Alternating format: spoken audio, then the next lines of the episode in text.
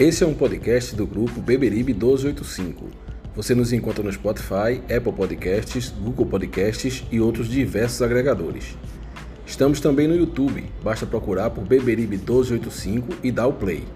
Nossas redes sociais são o Twitter, arroba podbeberibe1285 e o Instagram é o podcast Beberibe1285. Deem o play, nos sigam e compartilhem.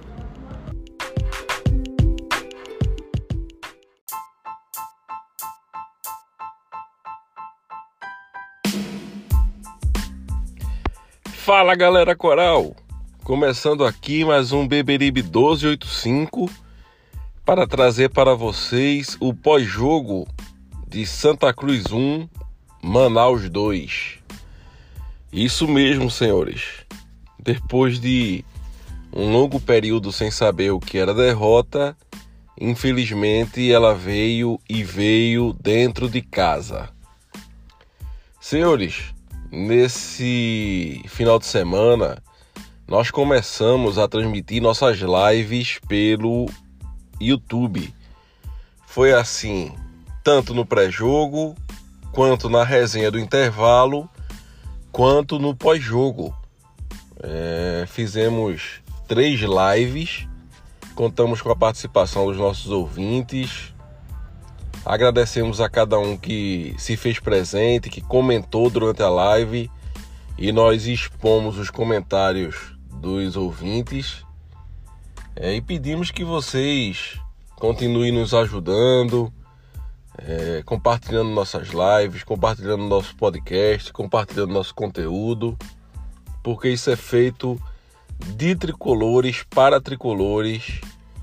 E nós fazemos com muito prazer. É, agradecemos também a cada um que está ouvindo aqui esse podcast. Se você não viu nossa live e quer ver, é só procurar por Beberibe 1285 lá no YouTube e você vai ver. Mas se você é um, uma pessoa que gosta mais de podcast, não vamos parar de postar nosso conteúdo aqui em podcast.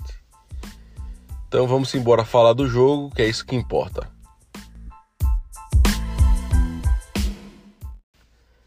E para começar, eu gostaria de ouvir os senhores, quem está comigo aqui hoje é o Reginaldo Cabral. E o Francisco de Assis, é, sobre o que vocês acham que prejudicou mais o Santa nessa, nessa rodada. Os testes que a torcida vinha pedindo para Martelotti fazer. E ele fez, ou jogadores que voltaram do Covid sem ritmo e tiveram que entrar nessa partida para é, começar a entrar no ritmo novamente. Professor?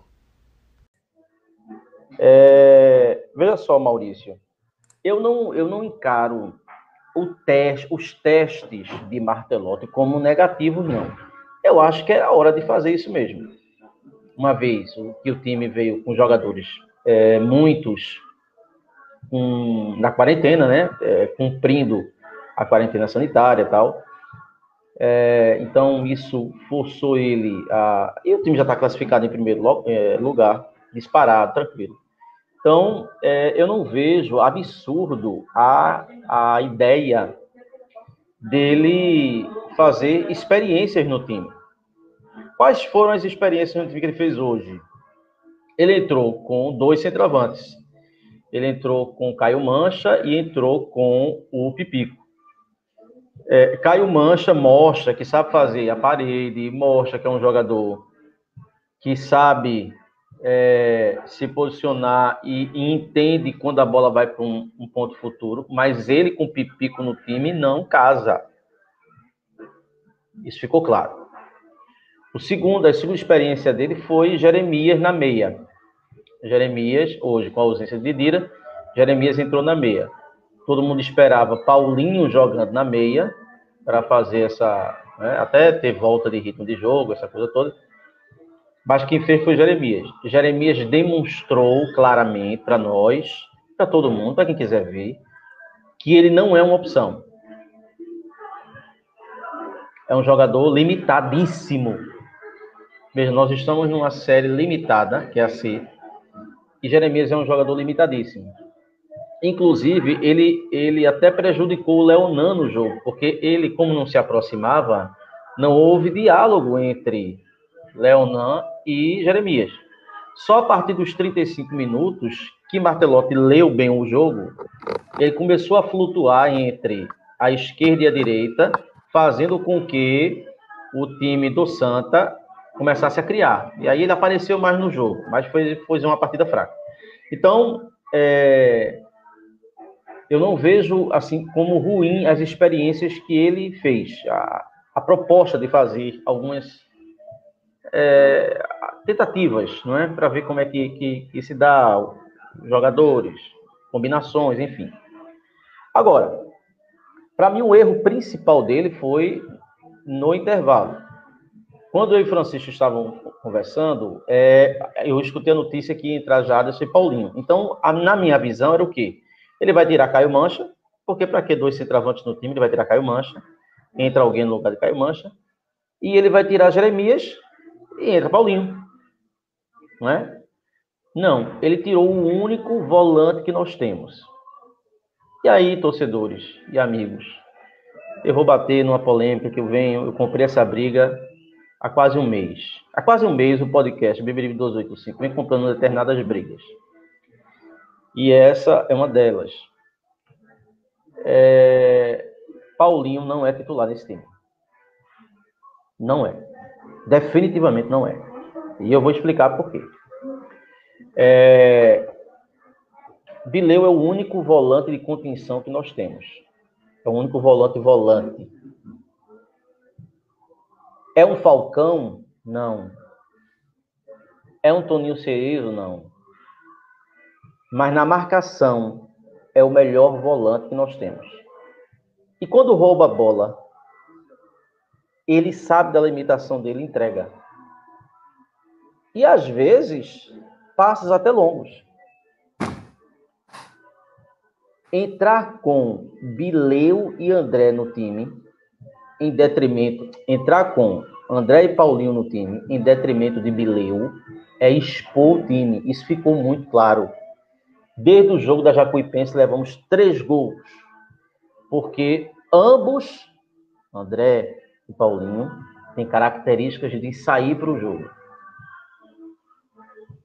Por que eu estou afirmando isso? Porque há uma, um grupo de torcedores que cristalizaram a ideia de que Paulinho é titular absoluto no time. Não é. Paulinho é um jogador de boas qualidades técnicas? É. Todavia, Paulinho foi muito importante para o Santa no primeiro semestre no time de Itamar, que atacava muito pouco. E as poucas vezes que atacava, era porque Paulinho conduzia essa bola do setor defensivo para o setor ofensivo. É uma característica dele conduzir a bola. Quando o Martelotti chega no Santa, ele altera a forma do time jogar. E aí, essa característica excessiva de carregar a bola de Paulinho não se encaixa no time. O time perde força ofensiva, o time perde velocidade e o time perde poder de marcação na entrada da área. Isso ficou muito evidente hoje. Paulinho é um jogador que trota no campo. Veja, é uma característica dele que pode ser boa em um determinado jogo ou em um determinado momento do jogo. Mas para fazer parte da volância, ele e André não dá. Bileu é titular absoluto. O jogo hoje é dividido em dois momentos. Antes da saída de Bileu, depois da saída de Bileu. O gol do Manaus, que aí para mim foi onde se resume o jogo. O gol começa numa jogada de intermediária, onde Paulinho, trotando, não dá o bote no jogador. Não dá o combate. O jogador joga a bola para a esquerda. A bola vai para a esquerda, chuta, o goleiro dá rebote, na frente da área também ninguém, o centroavante sozinho empurra a bola para dentro. Todo o restante do segundo tempo foi consequência dessa bola. O gol do Manaus, o segundo gol, foi uma pura sorte. E o domínio que o Manaus teve em um determinado momento do segundo tempo foi justamente porque o Santa não tinha combate e, e, e estava com o jogador mesmo no meio, no meio então. Enfim, conseguiu um gol com o Chiquinho, sufocou, é, teve uma bola de peri que o goleiro ficou torcendo para a bola não entrar. Então, a rigor, o Santa Cruz teve duas chances claras de uma cabeçada de Pipico no primeiro tempo, uma bola de peri, e vários lances rondando a área com muito mais perigo que o Manaus. O Manaus teve chance zero de ganhar o jogo. Ganhou em cima do erro pontual do Santa no primeiro gol tudo que veio pós foi consequência desse primeiro gol, que nasceu pela saída de Bileu do time. É desesperador, torcedor? Não é desesperador. Talvez outras derrotas virão.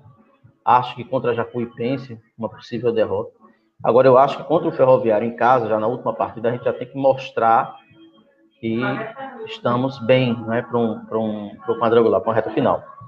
Mas eu não vejo nada de desespero, nem vi falta de vontade no time, não vi ausência, não vi sapato alto, não, não vi nada. Eu vi o time querendo ganhar.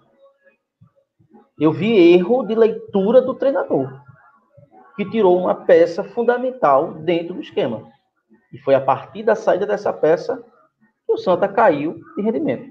Concordo com o Rezende aí. A saída de Vileu permitiu ao Manaus ser perigoso quando se lançasse à frente.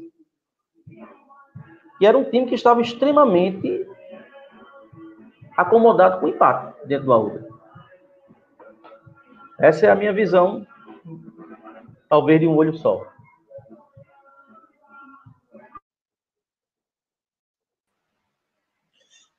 É, é isso, senhores. Ô, Francisco. Pronto. É, quem tá bom com Santa Cruz hoje é a torcida do Paysandu. Exatamente. Porque com essa vitória do Manaus, o Manaus entra no G4 temporariamente e o Paysandu cai para a quinta colocação.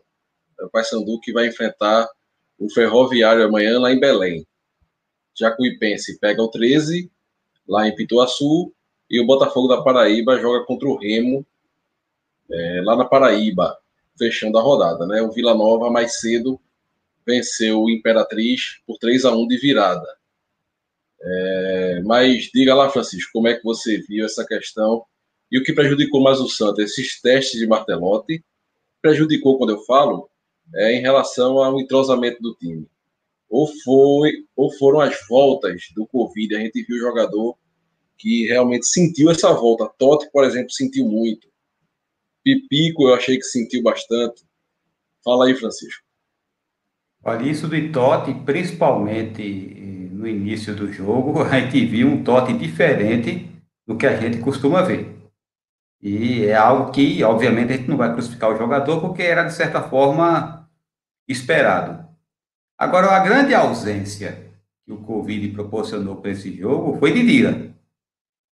Uma enorme falta. Que foi um jogador que eu critiquei muito, Todo mundo aqui lembra que eu falei várias vezes nos grupos que Didira foi contratado com cinco anos de atraso, é, mas nessa Série C tem se constituído, é, se constituído um dos grandes nomes do time e fez muita falta hoje. E o, o pobre do Jeremias estava com a tarefa de substituí-lo no, primeiro tempo e foi, eu arrisco dizer, foi o, primeiro, o pior jogador no jogo no primeiro tempo foi Jeremias. Então, posso dizer que a Covid prejudicou mas não, não necessariamente pelos jogadores que voltaram hoje sem ritmo, mas pela ausência que a gente teve hoje mesmo de é, do jogador de Dira. Agora, a gente precisa lembrar o seguinte: é, eu estou vendo muita gente chateada com a derrota, o que é normal. Perder não é bom, não vai ser bom nunca. Não tem derrota boa, não existe derrota que seja boa.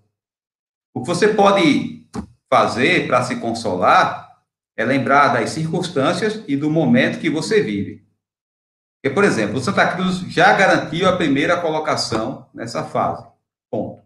Ele não precisava nesse jogo de hoje vencer para. Não, porque é melhor ser primeiro, porque vai ter vantagem A ou B na segunda fase. A, vantagem que o primeiro colocado tem, que é uma vantagem muito pequena, o Santa Cruz já conseguiu. Então, não é desesperador. A gente tem que lembrar também o seguinte: esse foi um jogo do Manaus precisando ganhar para entrar no G4, diante do Santa Cruz, que já está com a vida ganha no campeonato. Pelo menos vida ganha nessa fase, né? A outra vai ser outro campeonato. Mas nessa etapa, o Santa Cruz já está com a vida ganha. Isso já dá ao Manaus, digamos assim, uma certa vantagem, digamos, mais vontade de ganhar o jogo. Não que o Santa Cruz tenha entrado para perder, a questão não é essa. É, a gente terminou o primeiro tempo, eu e Reginaldo, a gente conversando aqui. Inclusive, eu cheguei a falar que, pelo que o Santa Cruz tinha jogado no final do primeiro tempo, a gente esperava uma vitória, né? No primeiro tempo, faltou pouco para o gol sair. Mas chegou o segundo tempo, vieram as mudanças. Concordo com o Reginaldo. O criticado Bileu fez muita falta. Entre essas experiências que Martelotti fez, teve essa no segundo tempo, de colocar Paulinho e eu concordo, colocou errado. Não é que não tinha que colocar Paulinho, não. Tinha, sim. Até para dar ritmo a Paulinho, que a gente sabe que é um jogador que o Santa Cruz vai precisar muito. Mas colocar no lugar de Bileu, ele sacou o camarada que estava protegendo a zaga. Porque André e Paulinho, qualquer outro volante do Santa Cruz, não tem o poder de marcação de Bileu. E o primeiro gol, o Paulinho não ter dado o combate como deveria dá, a bola terminou resultando em gol. Não é que a gente vai culpar o jogador isoladamente por isso. A gente está citando isso aqui para mostrar a importância de Bileu. Então, essa experiência que Martelotti fez deu errado. Dois centroavantes, Caio Mancha e Pipico, deu errado também. Mas é aquela questão, é importante que essas experiências sejam feitas. Porque o pior é você precisar fazer isso numa fase decisiva e você vai fazer na hora do desespero, porque é algo que você não testou. Aí, na hora do desespero, você vai lá e coloca. É, teve um participante do grupo podcast que falou algo que é, a gente pode até considerar, por exemplo, essa derrota. É, Santa Cruz pode, nessa primeira fase, estabelecer um recorde, né? É, o recorde é de Fortaleza, 39 pontos. E caso Santa Cruz não faça isso e é, deixa de fazer história, e essa derrota, digamos assim, pode fazer com que os adversários cheguem aqui com menos respeito. Eu não consigo enxergar dessa maneira. Primeiro, primeiro, que fazer história na Série C é algo que, infelizmente, a gente está fazendo de maneira bem negativa, com esse tempo de permanência dela. E não é interessante, eu não vejo como interessante você lutar para fazer uma primeira fase perfeita, se desgastar sem necessidade, se na segunda fase você for desclassificado, essa sua primeira fase não valeu de nada. Esse, esse suposto recorde não tem valido de nada. É, e segundo, essa derrota ia chegar. Não é porque o Santa Cruz estava com essa sequência de sete vitórias que o Santa Cruz virou um time imbatível. Não virou um time imbatível. E ainda mais nessa circunstância, então é natural. Eu não estou aqui passando pano, eu não estou aqui dizendo que está tudo perfeito e que é para a gente soltar fogos porque perdeu. Não. Vou repetir aqui: derrota é ruim, nenhum torcedor quer perder. Mas é algo que não é desesperador. Desde que, a gente observar aqui no próximo jogo, o Santa Cruz já retome o seu melhor futebol, Aí a gente vai ver que essa derrota foi só um acidente de percurso e é algo que aconteceu quando poderia ter acontecido. Como o Ricardo lembrou aqui, e o próprio Maurício já disse, foi muito mais preocupante para os torcedores do Paysandu, que já estavam contabilizando. Poxa, o Manaus vai pegar o Santa Cruz, o Santa Cruz está vencendo todo mundo. O Manaus, que não venceu uma fora de casa, não vai vencer o Santa Cruz amanhã. Pois bem, né? Venceu, deixou o peso para eles. Francisco. Diga. ainda pegando gancho no que Ricardo falou, o nosso, o nosso ouvinte aí, é, se o Santa vence o jogo hoje, praticamente é, o grupo estava definido. Isso. Praticamente o grupo estava definido. Essa derrota deixa o grupo extremamente embolado. Manaus entrou no campeonato, né? Extremamente embolado. O Manaus Isso. entrou e entrou valendo. Porque um dos jogos dele, fora o último, é com o Imperatriz. Então ele vai decidir a vaga dele com o Remo em casa. Exato. Ou seja, o Remo que se O Imperatriz, e o Imperatriz, querendo ou não, é café com leite. É jogo para três pontos. E o Paysandu vai ter aquele de sabor de, na última rodada, pegar o Remo. Né? É pois esse é. o último jogo do Paysandu com o Remo. Essa vitória do Manaus hoje, provavelmente, pode fazer desse clássico um clássico em que um desses times seja eliminado. Exato. Ou o Remo ou o Paysandu. Exato. Agora, é, é deixando bem claro aqui. Gostaríamos de estar aqui falando de mais uma vitória do Santa Cruz. Seria interessante. Inclusive, eu esperava uma vitória. Quem ouviu o podcast de ontem vai lembrar que eu falei que eu achava que o Santa Cruz iria ganhar. Previ algumas dificuldades, mas aconteceu. Não. Fez um segundo tempo. Não é que foi um segundo tempo horrível, certo? Mas é, não aproveitou as chances que teve e ainda cedeu espaço para o Manaus.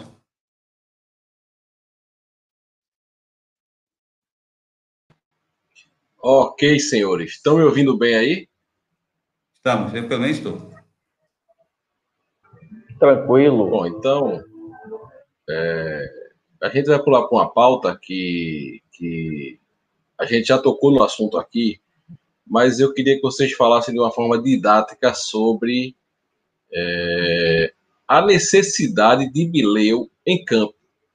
Por que a gente pede tanto para que Bileu seja titular nesse time do Santa Cruz? Tem gente que discorda, talvez não entenda o nosso ponto de vista, mas eu queria que vocês é, é, falassem sobre isso. Francisco, começar por tu agora. Olha, nesse, é, eu tenho um raciocínio bem simples sobre essa necessidade de Bileu em campo. Dentre os volantes que temos no elenco, é o que tem o maior poder de marcação. Com ele é, de volante, é, a dupla de zaga sofre bem menos. Certo? É, é um jogador de poder de marcação muito forte. E também ele não chega a ser um cabeça de bagre. Ele não tem a mesma qualidade de André, ele não tem a mesma qualidade de Paulinho para sair jogando, não tem. Mas ele também não é aquele volante. E vamos lembrar de Memo? Memo, se você precisasse de um passo de dois metros, era dificuldade para Memo conseguir. Bileu não chega a esse extremo. Então, e o segundo tempo mostrou isso aí. É um jogador que eu considero primordial para proteção de zaga, até porque esse tipo de martelote ataca muito. Então, tendo um volante como ele, é, a nossa zaga sofre muito menos. Isso, inclusive, serve até para cobrir é, a subida dos laterais, né? É, Paulinho, quando a gente fala de Bileu, a gente está menosprezando Paulinho, que foi o jogador, digamos assim, o mais importante do primeiro semestre? Não, a questão não é essa. Mas a gente viu ao longo dessa Série C que Paulinho não fez falta. Ele fez falta nesse time de Santa Cruz. Alguém acha que Paulinho tem feito falta? Não tem. Não tem. Principalmente para a maneira como o Santa Cruz joga hoje, ele não faz falta. Então, eu não vejo necessidade, por exemplo, de dele sacar Bileu no time, que é algo que vem dando muito certo, e você coloca Paulinho no lugar, recua André, né? aí fica André, Paulinho, Didira, eu não vejo necessidade disso. Ele compõe bem aquela proteção e se Paulinho quiser pegar a vaga dele, vai ter que aprender a marcar do jeito que Bileu marca. É assim que eu vejo.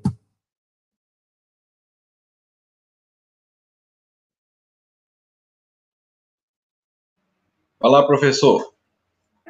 Vamos lá. A análise, para mim, é, é, bem simples. É, marcação pressupõe sistema defensivo, sistema como um todo. Então, a marcação ela começa no ataque, ela passa pelo setor de meio campo, e ela tem, lógico, forte na frente da área, nas laterais, para que o setor de zaga não entre em combate mano a mano permanentemente. Você pode jogar com dois volantes que têm a característica de sair? Pode.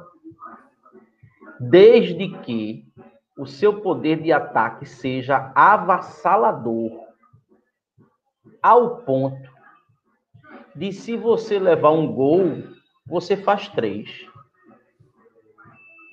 Mas isso não é a condição do Santa.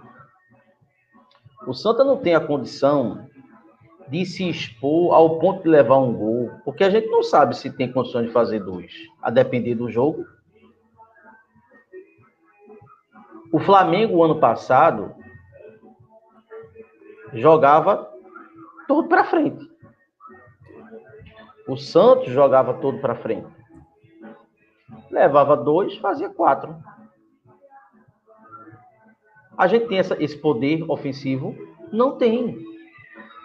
Então, quando um time possui um poderio ofensivo ao ponto de poder se dar o luxo de não proteger a sua defesa, por quê? Porque se fizer, se levar gol, faz em maior proporção, ótimo. Nós não temos essa condição. Então, nós precisamos proteger a nossa defesa. E a proteção da defesa passa por, no mínimo, um jogador que seja um volante fixo, que tenha como característica principal, primacial, a marcação. E Bileu é esse jogador. Tanto prova que com Bileu em campo, as bolas chegam para Dani Moraes e William já rebotadas. Chega mastigada. Dificilmente um jogador chega no mano a mano com a defesa do Santa Cruz. Né? Então, é nesse aspecto que eu acho que Bileu é titular. Não é que é o Givanildo, não. Reitero aqui, porque tem gente que tem dificuldade de entender. Mas é porque ele se faz necessário e ele se escalou. Eu não sou jogador de futebol, mas a gente já bateu pelada, a gente sabe que vestiário é uma coisa muito importante e jogador se escala. Hoje não há justificativa para você tirar do time um quadrado de meio campo, quer você aceite ou não. Bileu, André, Chiquinho e Didira são titulares absolutos. Não há explicação hoje para você tirar um deles do time. Por exemplo, a galera que força que Paulinho é titular. Qual é a justificativa que o treinador vai ter para tirar um desses quatro para Paulinho? Não tem, pô. Ele vai perder o elenco. Ele vai perder as vestiárias. Porque você tira um jogador e bota outro quando você tem argumento. Qual é o argumento que o Mato vai ter? Pronto, Chiquinho veio de 10 dias de inatividade. Veja a partida que ele fez hoje. Ao entrar. Incendiou. Ou seja, é um jogador que, que disse: Eu sou titular. Os outros que lutem. Didira, os outros que lutem. Bileu tá fazendo a mesma coisa. Eu sou titular. Quem quiser que arrume uma vaga. Problema é o treinador. Então, a necessidade de ter um volante é porque um lateral pode subir, ele vai fazer a, ele vai fazer a proteção. Né? É porque a defesa pode ficar mais tranquila, porque vai ter um combate na frente efetivo, na frente da área. E nós vamos ter adversários, não se engane, torcedor. Não é que tá voando, não se engane. Segunda fase começa do zero, é outro campeonato. Os times que, porventura, foram mal na primeira, vão chegar com força na segunda. Todo mundo vai começar no mesmo patamar. E a gente não pode ser um time vulnerável. A gente tem que saber marcar e depois ganhar. E depois se lançar o ataque. Não é que eu estou querendo que o Cruz volte a ser o Cruz de Itamachuli, não. Mas a gente não pode se lançar totalmente à frente, que a gente não tem um poderio ao ponto de, ao fazer isso, ter a certeza que vamos vencer. Por isso que a gente precisa se resguardar também. Esse, esse é o meu ponto de vista.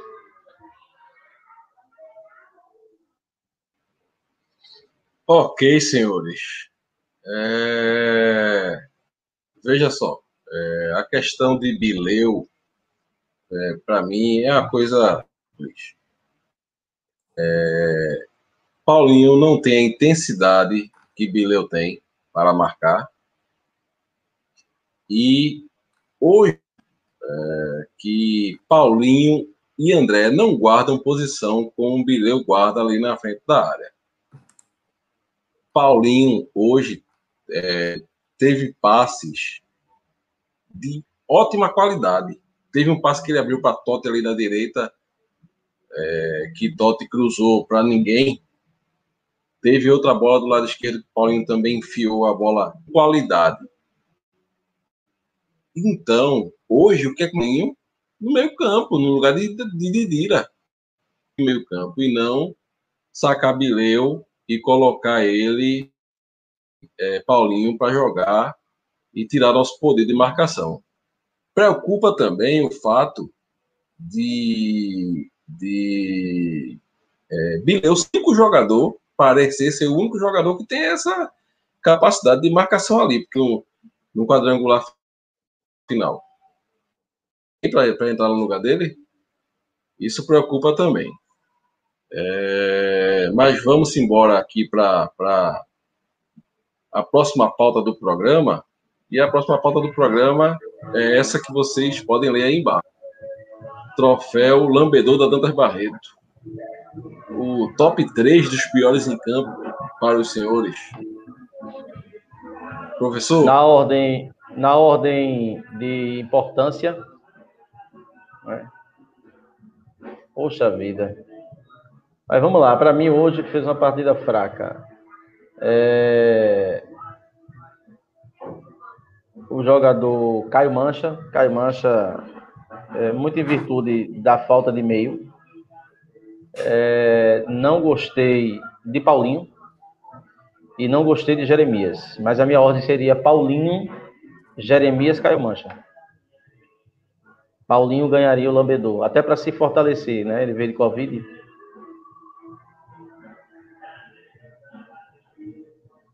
acho que foi, foi uma partida muito fraca do, de, de, de Paulinho e Jeremias. Jeremias é um jogador que a gente tenta a gente tenta ajudar, tal, é um cara, me parece um rapaz muito bom, de família, tal, mas ele é, é, se mostrou que não, não pode ser uma opção para a gente, jamais. É um jogador que, que falta nele o que tem excesso em André, que é autoconfiança. Jeremias tem momento do jogo que ele não confia nele mesmo. Então, um jogador que não confia em si mesmo não tem coragem para executar a jogada. É, e Paulinho, que acha que é Pelé, que é Messi, que fica trotando em campo, um jogador que, que, que é, um, é um privilegiado, né? Assiste o jogo de dentro do campo. Ele hoje praticamente assistiu o jogo só ficava cercando, não deu combate, não fez nada. Então, para mim, esses os piores.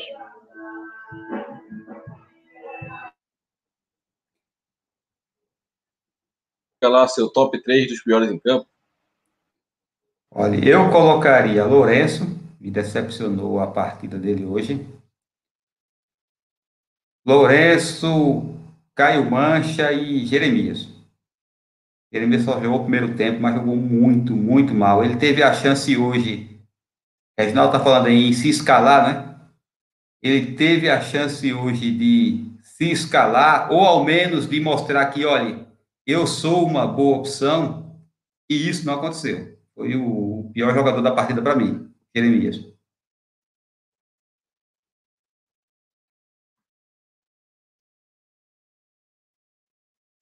E os outros dois piores? Ah, Caio Mancha e Lourenço. Caio Mancha e Lourenço. Embora Paulinho tenha entrado mal, mas eu acho que ainda jogou melhor do que esses dois. Ricardo, Ricardo daqui tá falando. Vocês gostaram de Leonan? Tem um, um, um Isso, um eu tava perguntando. Vocês gostaram de Leonan? Aqui, Leonan foi muito prejudicado agora, no primeiro tempo. Leonan foi muito prejudicado no primeiro tempo pela ineficácia de Jeremias. Ele ia jogar como? Teve uma bola, inclusive, que ele tentou fazer um diálogo com o Jeremias. Ele deu a bola, Jeremias não entendeu a jogada, ela foi para trás. Foi para trás, passou debaixo da perna, eu vi. Exatamente. É. Não foi uma brilhante partida de Leonan, não, mas eu não coloco no é, trio é, desse... Absorvido, absorvido, absorvido. No trio desses lambedores, a tanta barreira, não. Certo. É... Vamos, então, é, fechar com quem como o pior em campo? Caio Mancha mesmo? Eu coloco, eu coloco Jeremias, eu, né? Eu volto em e Paulinho. o professor? Paulinho. Paulinho. Ok, eu, entre os dois, entre os dois eu vou colocar Jeremias, porque eu acho que Paulinho teve, a, te, teve os problemas que a gente já esperava, intensidade, a falta de marcação, mas a falta de marcação de Paulinho não é um problema de Paulinho. O problema foi Martelotti ter sacado Bileu para colocar Paulinho. Bileu, exatamente, exatamente. Porque Aí é que é o problema. A característica de Paulinho é conhecida, né? Pois Martelotti é. esperava que ele fosse fazer o que Bileu estava fazendo, aí quem errou foi Martelotti. É isso aí. Pois é. Então eu vou colocar Jeremias como pior em campo também. Para escolher entre um dos dois, Jeremias, certo? Vamos aqui para os melhores em campo, então, para os senhores. Francisco? Melhores em campo. Chiquinho, pelo pouco tempo que jogou, ele incendeu o jogo, não só por causa do gol, certo? Foi por causa é, do ritmo que ele imprimiu na partida. É, Bileu, só jogou o primeiro tempo. E o Terceiro jogador aqui, eu colocaria. Agora eu estou na dúvida. Chiquinho, Bileu. A partida de hoje foi de certa forma decepcionante, que para encontrar três aqui para você colocar,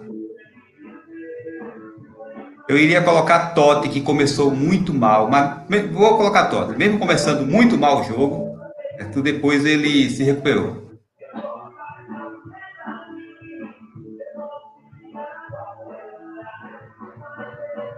Totti ser o melhor em campo hoje, Francisco? Não, não, não, não, não. O melhor, o melhor foi Chiquinho. Porque Totti tem os três. Chiquinho, certo. Professor? Aí, para reforçar a tese de que eu, a minha tese pirata de ver o jogo por apenas um olho, é, para mim, o melhor jogador foi Bileu, até quando teve em campo desarmou bem, inclusive fazendo passes de 20, 30 metros. Né? Teve umas invertidas de bola que ele fez, interessante. É, e depois Chiquinho. No segundo tempo, Chiquinho. Ficaria só com esses dois. O Rafael até concordou comigo, ó, porque eu falei Chiquinho e Bileu e me atrapalhei para apontar um terceiro. É.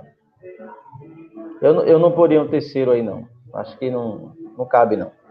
Pronto, é. Então, o melhor de Francisco. Chiquinho, o do professor? Bileu. Bileu. Josileudo, é. Bileu. É, entre os dois, eu né, não, não é, é, nenhum problema pessoal com o senhor, não, professor, mas eu vou ficar com o Chiquinho de novo. Vou ficar com o candidato bem. Francisco, até por conta do gol. O gol é importante.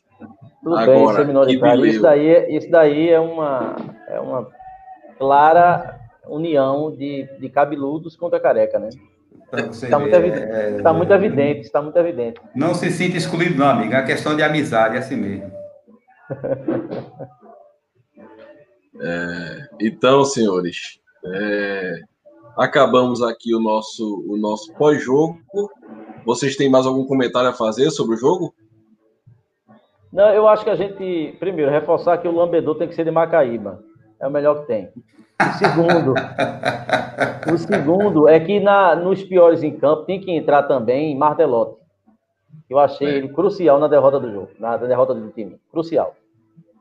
Embora, professor, ele fez o que a torcida estava pedindo para ele fazer. Sim, viu? evidente, evidente, é? evidente. Mas eu falo Agora, do, erro, do erro da leitura, né? Do erro da leitura. É, o erro no segundo tempo, ele pode ter até pensado o seguinte: é, vou testar, vou tirar Bileu, que eu sei que é a minha, o meu ponto forte ali de marcação, e vou testar André e Paulinho para ver se é, consigo, né? Porque se eu perder Bileu, ele pode ter pensado isso e deu muito errado aí. Eu acho, professor, que o senhor estava vendo o jogo de cabeça para baixo ou com o olho só. Provavelmente essas duas, essas duas, desses dois jeitos. Né? A pessoa, o sujeito olhar, assistir o jogo com o olho só, de cabeça para baixo, eu devo ser raciado com morcego, né? É, um morcego com tapa-olho de Você pirata. Caô, olho. Pois é, rapaz, pois é. Então. Agora lembrando. Vamos lá. Eu assim, gostaria de agradecer a todos que estão com a gente aqui. Diga. Não, só ia dizer o seguinte, Maurício, Diga, sobre rodar o time. Sobre rodar o time, muitos torcedores estavam pedindo. Agora também tem torcedor e é outro extremo, né? Que quer a melhor formação todos os jogos. Tem gente que está muito chateado com essa derrota porque queria ver o Santa Cruz supremo, né? Terminar a primeira fase quebrando o recorde do Fortaleza. Tem esses dois. Para você ver né, que ninguém vai agradar todo mundo. É verdade. E... Agora, dizer aqui, professor. E assim. É, é, é, não é só. Diga. É, não, não, é só você que estava assistindo o jogo com o olho só, não. Nosso amigo aqui, Cauê Costa, também. Ó. Disse que chique bonito. Não, esse então, assistiu com os olhos, olhos fechados. Está falando do nosso é... chiquinho aqui, Francisco. não, olha, o camarada dizer que Chiquinho, além de ser bonito, joga muito, esse não assistiu o jogo, não foi olho fechado, não foi nada. Não assistiu o jogo, nunca viu a entrevista de Chiquinho, nem nada. É um problema de cegueira mesmo, né? Ensaio sobre a cegueira. O nome é bonito, né? O nome dele deve ser Francisco. O nome aí não tem. É indiscutível, né, Francisco? É indiscutível. Seria ele também latifundiário? Seria ele também latifundiário? Como assim também? Ah, você está falando do, do Francisco falecido, o Brenan, né? Eu não sou, não. É, Maurício, antes de terminar, eu queria agradecer muito a esse novo formato nosso, né? Nosso podcast é, no pós-jogo. E aí nos dá a, a possibilidade de fazer, de fato, pós-jogo mesmo. E ainda mais com interação, é, participação, é legal. É muito bom, muito bom.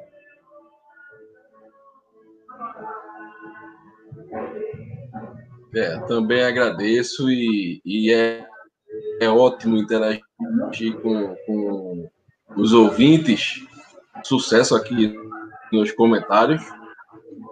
É, e agradecer a todo mundo que está participando da live, a todo mundo que está escutando o nosso podcast é, lá no, nos agregadores, né? A gente vai colocar também esse, esse o áudio dessa live lá no podcast, Apple Podcasts, Spotify, Google Podcasts, Podcast Addict.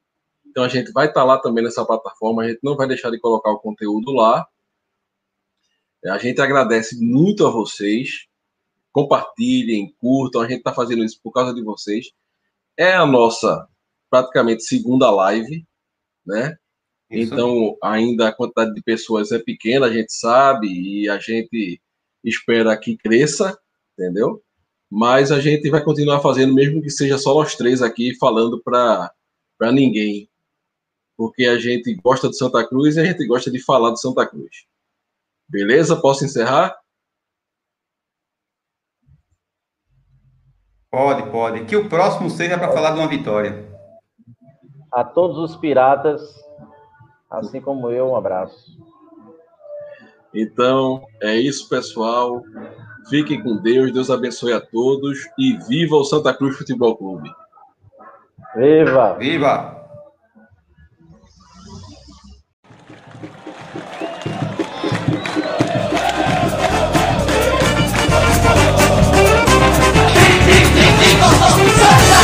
Adianta mudar seu doutor coração sempre será tricolor.